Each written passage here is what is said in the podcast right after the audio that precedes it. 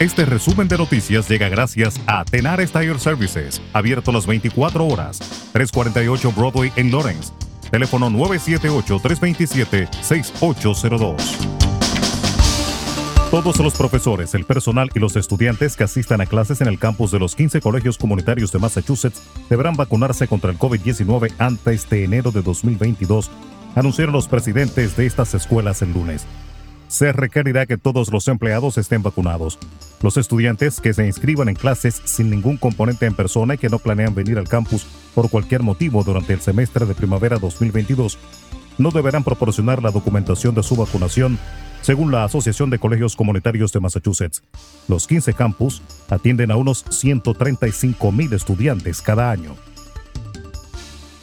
El gobierno de Estados Unidos anunció este lunes que permitirá a partir de comienzos de noviembre la entrada en el país de los viajeros internacionales, incluidos los de la Unión Europea, el Reino Unido, China y Brasil, que estén vacunados con el esquema completo. Los viajeros deben mostrar prueba de vacunación y un test negativo realizado tres días antes del viaje, indicó Jeff Sients, jefe del equipo de respuesta contra el COVID-19 de la Casa Blanca, en conferencia de prensa virtual. En otro orden, el gobierno de Estados Unidos insistió este lunes en que los migrantes que lleguen a la frontera sur del país de manera ilegal serán devueltos a sus naciones de origen después del cruce masivo en los últimos días de más de 13.000 migrantes, en su mayoría de Haití. Si viene a Estados Unidos ilegalmente será devuelto. Su viaje no tendrá éxito y pondrá en peligro su vida y la de su familia, dijo en una rueda de prensa en Del Río, Texas, el secretario de Seguridad Nacional de Estados Unidos, Alejandro Mayorkas. La Asamblea General de la ONU arranca este martes sus debates anuales con alrededor de un centenar de líderes internacionales reunidos en Nueva York a pesar de la pandemia y con una agenda marcada por el COVID-19, el cambio climático y la situación en Afganistán.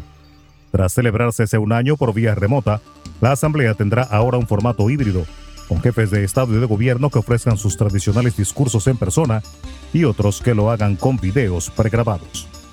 El presidente mexicano Andrés Manuel López Obrador reveló este lunes la carta que envió al mandatario Joe Biden en la que insistió en que Estados Unidos apoye la ampliación de sus programas sociales en Centroamérica para mitigar el flujo migratorio.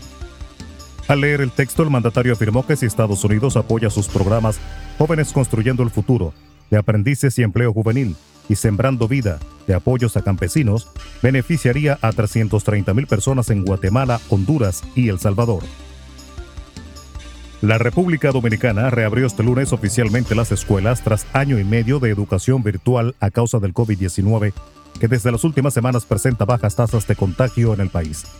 Más de 2 millones de estudiantes están convocados para este nuevo año escolar tanto en el sector público como privado, de acuerdo con el Ministerio de Educación que puso en marcha un riguroso protocolo sanitario para prevenir contagios en los centros. El ministro de Salud, Daniel Rivera, informó que luego de 15 días de iniciado el año escolar, realizarán una jornada de pruebas PCR para identificar posibles contagios en centros educativos.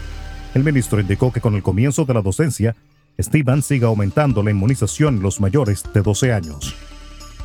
Y el ministro de Energía y Minas de la República Dominicana, Antonio Almonte, aseguró este lunes que el gobierno no ha aplicado aumento al precio de la tarifa eléctrica, como denunciaron organizaciones del sector social del pacto eléctrico. Almonte aclaró que en caso de que se produzca cualquier variación en el precio de la tarifa eléctrica, eso es en competencia de la Superintendencia de Electricidad fijar una posición al respecto ya que es el órgano regulador del sistema eléctrico. Afirmó que hace aproximadamente 10 días concertaron una reunión con representantes del sector social del pacto eléctrico, donde acogieron el 90% de los puntos que ellos presentaron para ser incorporados a ese convenio. Resumen de noticias. La verdad en acción. Jorge Auden. Conduzca seguro confiando el cuidado de sus ruedas a Tenares Tire Services, abierto las 24 horas, los 7 días de la semana. 348 Broadway en Lawrence. Al comprar gomas nuevas, recibe reparación de por vida, además de otros servicios también de por vida. Tenares Tire Services también ofrece alineación y balanceo y autodetailing. Las mejores gomas nuevas y usadas en Tenares Tire Services, con el trato afable de Brian de Peña y su equipo. Tenares Tire Services, 348 Broadway en Lawrence. Teléfono 978-327-6802.